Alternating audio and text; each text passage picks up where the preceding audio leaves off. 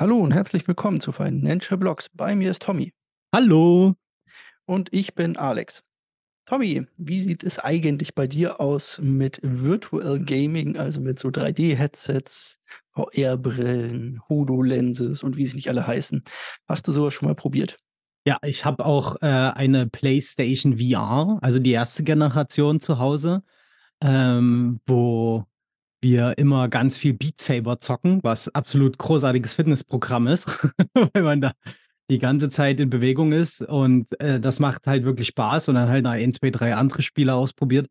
Das ist schon äh, ist schon 'ne coole Sache und eigentlich fiebere ich jetzt auch da drauf hin, dass, ähm, der Kryptomarkt sich wieder erholt und ich wieder mehr Kohle frei habe, damit ich mir dann auch die PlayStation VR 2 hei holen kann. Ähm, die kostet nämlich noch mal 'ne 'ne gute Ecke Geld und, äh, genau, deswegen hoffen wir mal, dass es jetzt weiter pumpt, so wie's grade 'n bisschen macht und dann dass ich mir die bald holen kann. Das wäre dann die hat nur noch ein Kabel, wenn ich mich recht erinnere, oder? Genau, richtig. Na ja, ich bin ich habe mir immer gedacht also, ich habe da auch schon mal eine ich habe mir aber immer gedacht, die, ähm wenn ich habe ich habe quasi mein Leben lang darauf gewartet, auch da ich viele Nintendo-Konsolen besessen habe und jeder kennt das von früher. Nintendo-Konsolen hatten immer so 'n 1,20 m langes Kabel am Joystick. Das war für Japaner genau richtig, ähm, am Controller, aber für Europäer ist das natürlich eher und Amerikaner immer 'n bisschen kurz gewesen. Das heißt, man musste immer irgendwo aufm Boden knien und ich habe es gefeiert, als die Konsolen anfingen, endlich kein Kabel mehr zu haben. Ja. Und jetzt soll ich mir wieder ein Kabel anbinden, da bin ich noch zwiegespalten. Vielleicht dann mit der PSVR 3, vielleicht ist es dann endlich ohne möglich. Wer weiß. Wer Wird weiß. dir dabei nicht schlecht? Keine Motion Sickness? Ne, also es geht. Das kommt ganz aufs Spiel drauf an. Also bei bei Beat Saber zum Beispiel, wo du ja eigentlich relativ stehst, alles fliegt auf dich zu und du musst die so mit 2 Schwertern alles kaputt hauen. Da geht das voll, da merkst du gar nichts. Also ich ich persönlich nicht. Ähm, aber es gibt so 'n anderes Spiel, ähm, wo man halt auch rumlaufen muss und so was und da merke ich's schon 'n bisschen. Also, aber ich bin offensichtlich nicht ganz so anfällig. Ich hatte, äh, 'n Freund, der das mal ausprobiert hat bei mir, der hatte da um weit mehr Probleme, mit der Motion Sickness klarzukommen. Äh, aber ist dann halt immer immer so 'ne Sache, wie es so quasi VR live saufen, das wär's doch dann. Na ja, gut. Ja, ne, es ist bloß echt so 'n unangenehme Form des Schwindels. Also, ich meine, wenn du besoffen bist, dann kriegst du das nicht ganz so krass mit, aber das, äh, bei der Motion Sickness, das ist wirklich teilweise unangenehm, also richtig unangenehm, ja. Das glaube ich dir gerne. Sick war wahrscheinlich auch Elon Musk, als er sich zu seinen neuesten Schritten entschlossen hat. Das stellen wir aber gleich in den News fest.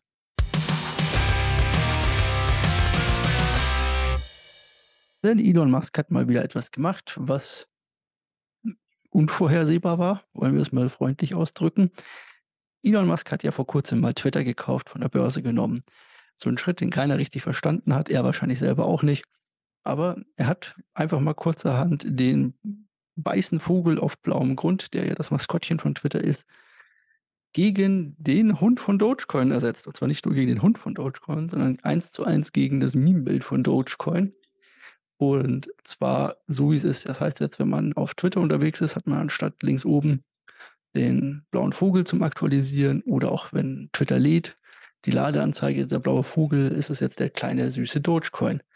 Wahrscheinlich geht es dabei darum, dass er ja angeklagt wird auf 258 $, wegen Marktmanipulation bei Dogecoin.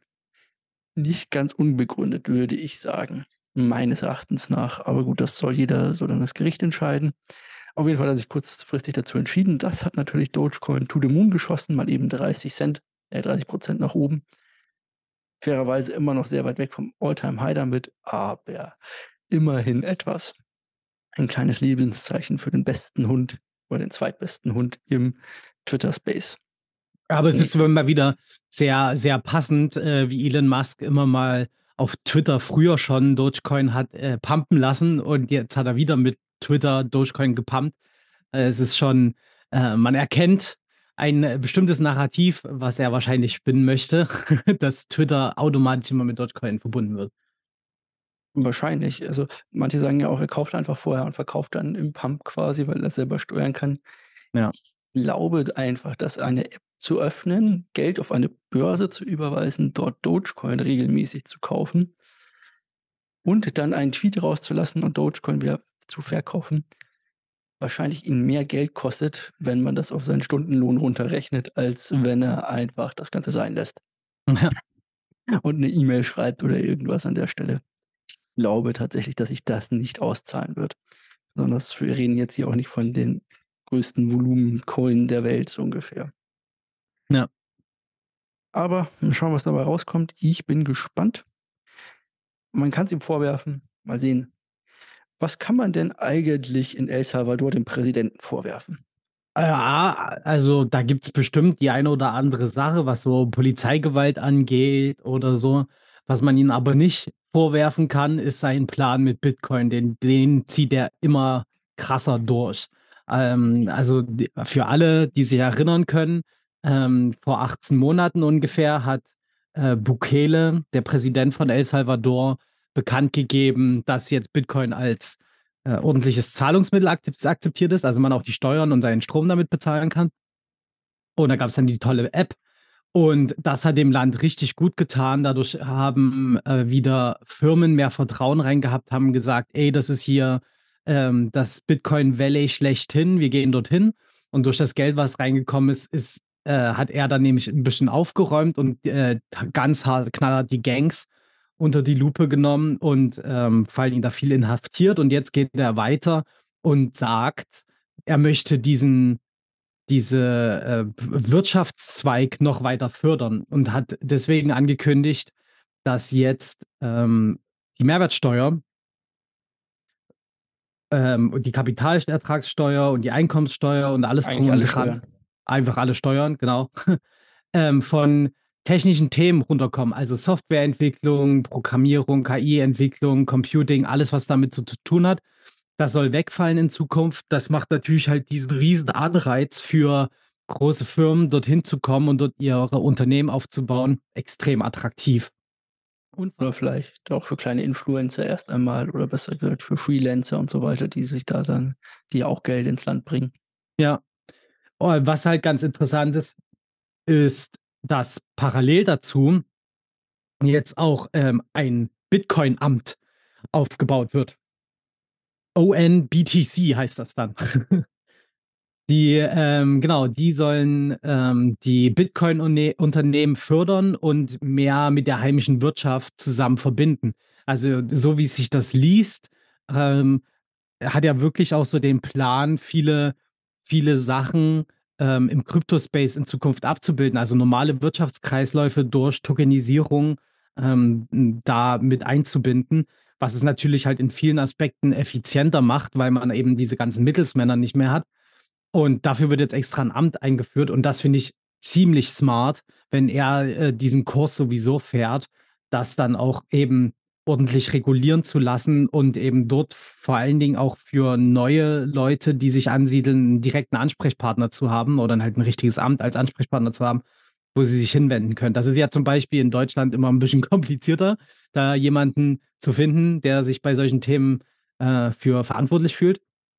Und das macht er jetzt aber viel, viel klarer. Finde ich stark, finde ich cool. Ich bin ja sowieso schon so 'n kleiner Fanboy von El Salvador und von Bukele, was er da macht. Klar, nicht komplett unkritisch, aber eben, wenn's darum geht, seine Wirtschaft wieder zu pushen und den Leuten dort 'nen ordentlichen, ähm, Arbeitsplätze anzubieten und halt 'n ordentliches Leben, dann, äh, macht er da schon einiges richtig, muss ich sagen.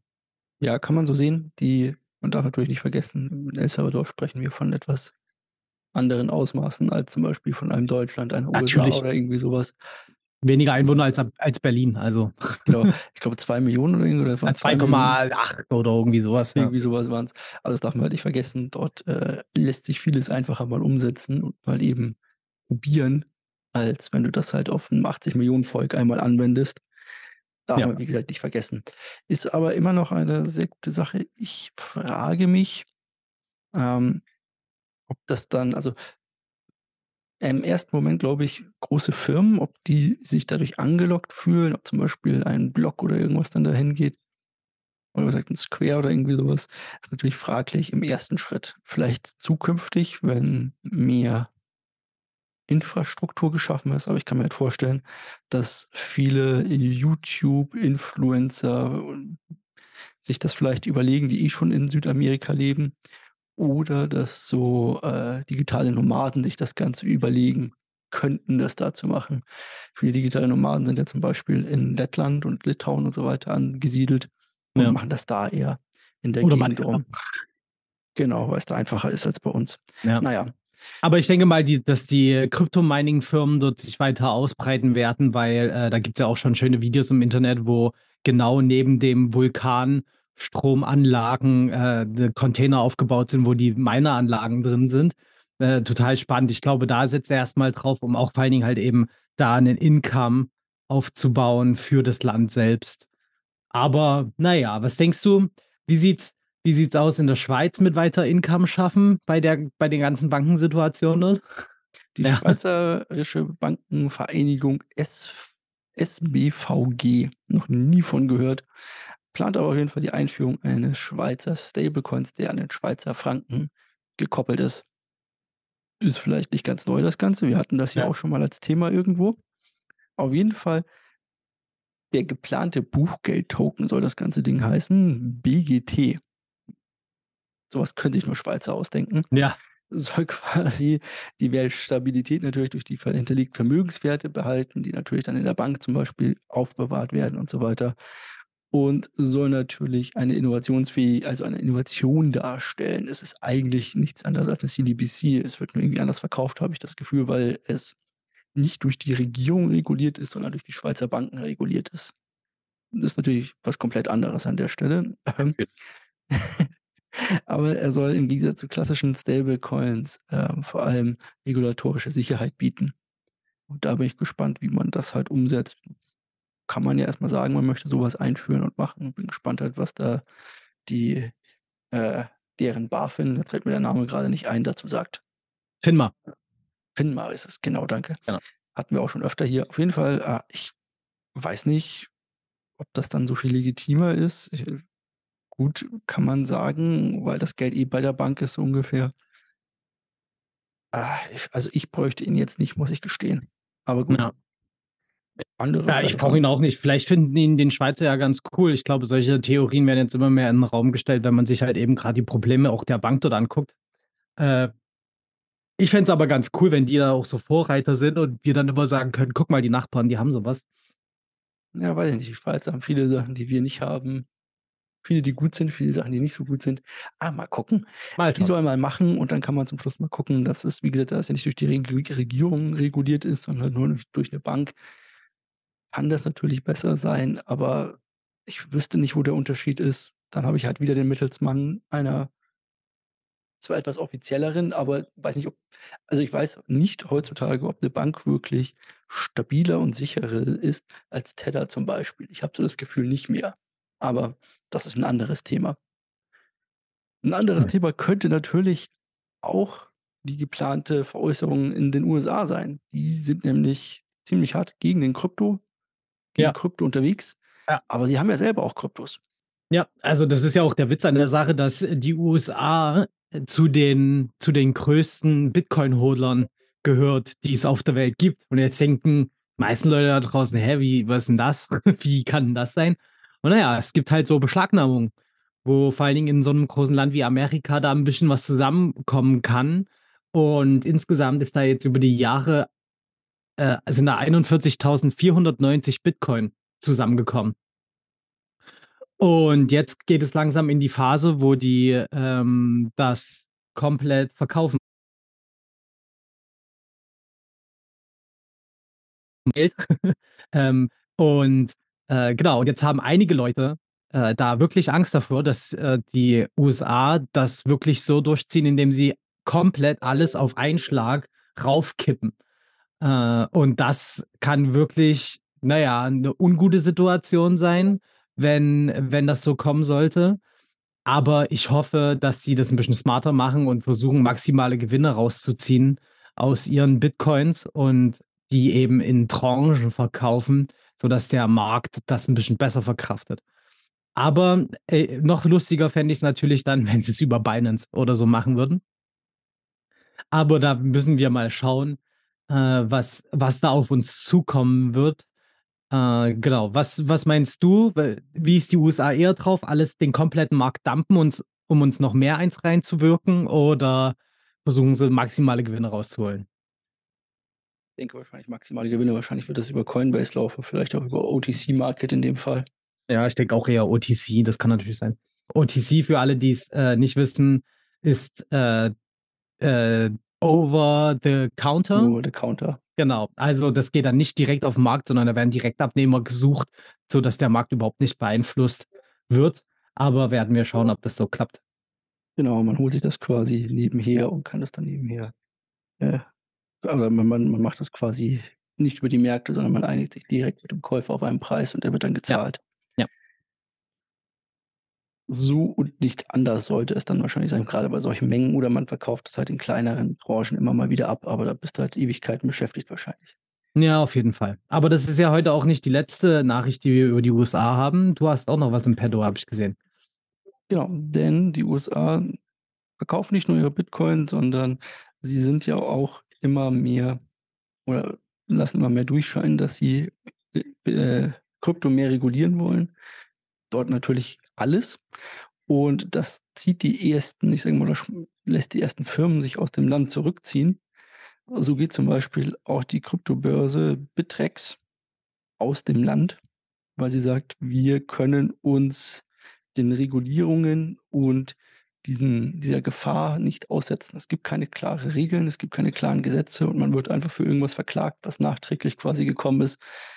Das wollen wir nicht. Und deswegen zieht sich die Börse Bittrex zurück, sagt aber auch: „Alle Gelder von euch sind sicher. Ihr könnt sie jederzeit von uns abziehen, wenn ihr lustig seid, bis zum 30. April.“ Ähm, und dann geht Bittrex und macht einen neuen Sitz auf in Liechtenstein, wenn ich das richtig gesehen habe.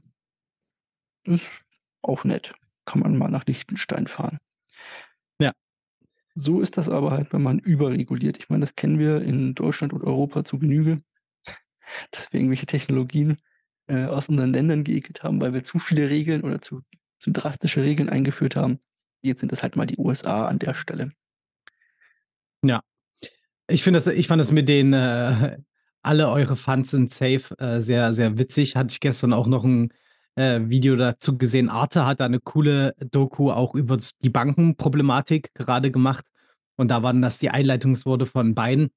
Und da musste ich ganz stark an Do Kwon denken, also Terra, der auch einen Tag bevor's, äh, bergab ging, äh, gesagt hat: „Ja, ja, eure Funds sind safe. Ihr müsst euch überhaupt keine Gedanken machen.“ Do Kwon wurde jetzt in Serbien, glaube ich, geschnappt.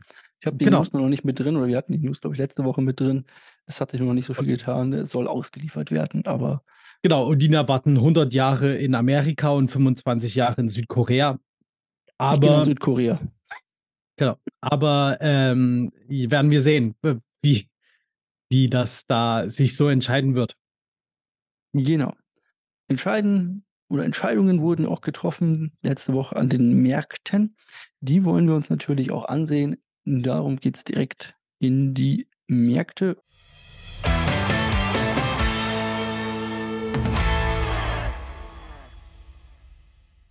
Die Märkte haben eine relativ ruhige Woche hinter sich. Wir haben sind zwar an den traditionellen Märkten teilweise ordentlich gestiegen, vor allem hier der Technologiesektor ist ordentlich nach oben katapultiert.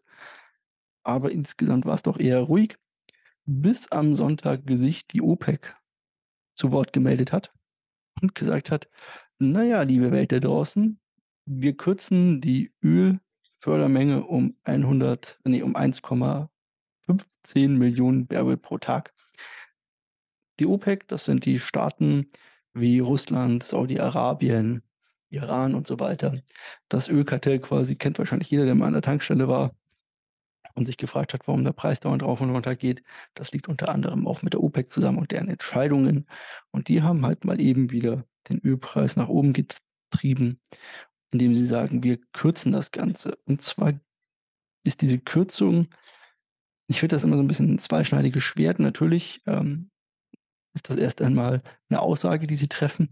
Ganz oft in der Vergangenheit hat man aber gesehen, dass sie eh nie die Fördermenge, die sie ausgelobt haben, eh nie erreicht haben. Jetzt haben sie sie schon zweimal innerhalb der letzten, ich glaube, 12 Monate gekürzt. Mal gucken, ob's dann wirklich hier runtergeht. Das könnte natürlich ein Inflationstreiber sein für die Welt Ja. und alle, die da quasi mit dranhängen, weil Öl wird überall noch verwendet. Überall, überall. Und wenn das teurer wird, wird natürlich auch alles andere mit teurer. Ob das jetzt nun der LKW ist, der die Lebensmittel in den Supermarkt transportiert, das Schiff, das äh, das Gas aus Amerika nach Deutschland fährt und sonstige Sachen. Ist natürlich 'ne unschöne Sache im ersten Moment. Es kann aber auch sein, und das ist etwas, was natürlich auch sein kann, dass die OPEC ähm, nicht den Preis unbedingt nach oben treiben möchte, sondern schon mal, äh, im Voraus quasi handelt, da sie eine deutliche Abkühlung der Wirtschaft sieht und dann halt schon mal sagt: „Na gut, wenn die Wirtschaft sich abkühlt, wird eh weniger Öl gebraucht, dann kürzen wir es halt jetzt und stabilisieren den Ölpreis schon einmal dorthin gehend.“ Kommen wir nach dem Öl zu ein paar Daten, die wir natürlich haben. So zum Beispiel die Arbeitsmarktdaten. Dort wurden prognostiziert, dass es 200.000 neue Stellen geben soll. Das sind noch nicht die offiziellen Arbeitsmarktdaten, das sind die ADP-Daten, ist aber auch erst mal egal. Die geben schon mal so 'n Vorausblick darauf. Und es wurden nur 145.000 neue Stellen geschaffen. Das wird natürlich hier auch wieder in dieses Thema reinspielen, die Rezession kommt. Weil weniger neue offene Stellen bedeutet natürlich, dass die OPEC und so weiter oder dass die Wirtschaft sich abkühlt. Ob das jetzt nun gut oder schlecht ist, dass das Ganze passiert, muss man halt immer ist so 'n zweischneidiges Schwert und das wissen wir halt oder das werden wir sehen, wie der Markt sich dann entscheidet, weil der Arbeitsmarkt ist immer noch heiß. Es gibt immer noch zu viele offene Stellen. Es gibt immer noch zu wenig, in Anführungszeichen, Arbeitslose. Ich wünsche ja niemandem, dass er arbeitslos wird, aber so sieht das halt nun mal die Federal Reserve auch. Ja. Deswegen ist das Ganze halt so 'n zweischneidiges Schwert an der Stelle. Es kann sein, dass die ähm, dass die Wirtschaft sich jetzt schnell abkühlt und sehr schnell zurückläuft und damit die Arbeitslosigkeit steigt, und zwar so weit, wie die Fed es eigentlich haben will. Und es kann natürlich auch sein, dass wir 'ne längere Zeit in einer Rezession bleiben. Dann passiert nun mal Folgendes: Wenn die Arbeitslosigkeit schnell steigt und die Wirtschaft abbricht, dann kommt schon mal dieser Fed Pivot, den sich alle so lange herbeigewünscht haben. Der ist aber zweischneidig, weil dieser Fed Pivot bedeutet eigentlich immer, dass irgendwas kaputtgegangen ist im System und die Federal Reserve ganz schnell die Zinsen wieder runter senken muss. Also quasi eine Notsenkung, um das System wieder zu stabilisieren. Dann ist meistens die Wirtschaft auch schon so angeknackst, dass sie erst mal nicht mehr gut läuft. Wie gesagt, 2 Möglichkeiten, die wir haben. Entweder alles gut, die Arbeitsmarktdaten entspannen sich, die Inflation entspannt sich, es läuft einfach weiter. Oder aber es geht halt in die Binsen erst einmal für eine gewisse Zeit lang. Das ist natürlich so 'ne Sache, das würden wir in ein paar Monaten wahrscheinlich sehen. Jetzt kommen wir zu so Sachen, die so was vorhersagen. Und da gehe ich jetzt einfach mal auf die deutsche Industrie ein, denn die Auftragseingänge sind nach langer Zeit mal wieder gestiegen. Ne, Entschuldigung, sind den 3. Monat in Folge gestiegen sodass in Deutschland quasi wieder mehr Aufträge eingehen. Das wird erhoben in Statistiken natürlich und grade so was lässt sich dann immer rausbrechen auf die Bereiche. Und da sieht man, dass vor allem Großaufträge von im Fahrzeugbau natürlich unterwegs sind.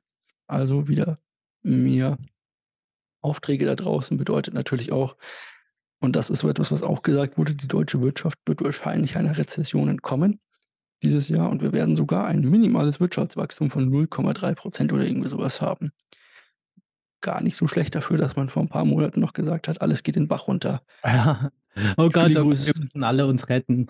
Genau, viele Grüße hier an die ganzen Kollegen auf YouTube und Sonstiges, Influencer, die von den Abgesang auf Deutschland und den Euro ins Besonderen getrieben haben. Ja. Gibt's genug da draußen. Aber Panik verkauft sich ja gut. Panik verkauft sich immer gut, deswegen macht man das ja auch so schön. Keiner wird ein YouTube-Video anklicken, wo's heißt: „Alles ist gut, alles ist fein.“ So viel zu den Daten aus der Welt. Ich habe diesmal aufgrund, äh, zeitlicher Bedrängnis keine zukünftigen Daten. Wichtig ist am Freitag, wenn bei uns Karfreitag ist, kommen aber in den USA die, äh, richtigen Jobdaten raus, also die offiziellen. Und die werden vor allem, äh, im Bereich Dienstleistungssektor und auch die Preise im Bereich Dienstleistungssektor. Das bedeutet, hier ist es besonders wichtig, da der Dienstleistungssektor in den USA vor allem, ähm, der Preistreiber war und der Inflationstreiber war, Es ist interessant hier zu sehen, ob sich dieser Bereich langsam abkühlt. Wenn nicht, könnte die Inflation, also die Kernrate, wie es so schön heißt, weiter steigen und damit ein äh, die Fed natürlich dazu bringen, erst einmal nicht vom Gas zu gehen und weiterhin die Zinsen anzuheben. Also Augen auf am Freitag. Vergesst nicht, Freitag ist äh, bei uns auch Karfreitag. Schöne Ostern quasi. Kommen wir aber erstmal in den Kryptomarkt, würde ich sagen. Denn dort hast du ja schon gesagt, uns geht es eigentlich ganz gut in Sachen Krypto. Ja, genau. Also es hat ja letzte Woche eine, äh, eine Folge gefehlt. Da konnten wir gar nicht über den schönen Pump reden, der da kurz davor war. Seitdem behalten, äh, bleiben wir auch in einer Range. Ähm, das heißt, so stark ist jetzt Bitcoin gar nicht gestiegen, äh, zumindest innerhalb der letzten Woche. Aber natürlich bewegen wir uns jetzt gerade eigentlich auf einem ganz positiven Ast. Ist halt die Frage, ob der dann irgendwann mal weitergesponnen wird und nach oben verläuft oder ob wir äh, wieder nach unten korrigieren werden. Das wissen wir natürlich hier nicht. Wir haben keine Glaskugel. Aber die Tendenz finde ich zumindest gerade sehr gut. Außer den Gewinner der Woche, der gefällt mir nicht so gut. Wen hast du denn als Gewinner der Woche? Hast du ja, vielleicht was mit deinem Hund? Ja, wer kann das denn wohl sein? Wir haben heute schon einmal darüber gesprochen. Dogecoin mit inzwischen fast 26% plus in einer Woche. Wunderbar.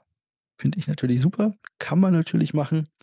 Für alle, die sich jetzt denken, soll ich noch Dogecoin kaufen oder nicht? Das ist ein heißes Eisen. Also wenn der reichste Mann der Welt und eine der größten Medienplattformen der Welt natürlich hier mit Dogecoin werben und irgendwie Dogecoin als ihren Zahlungsmittel verwenden, wäre das natürlich sehr bullisch für Dogecoin. Das ändert aber nichts daran, dass Dogecoin eigentlich immer noch ein Meme-Coin ist. Ich wäre also vorsichtig damit, jetzt auf dem aktuellen Niveau dort etwas zu kaufen. Ist natürlich nur meine Meinung. Ihr müsst selber eure äh, Entscheidungen treffen. Und man kann ja immer wieder, man kann ja immer wieder in die Vergangenheit gucken, wie Dogecoin sich so verhalten hat.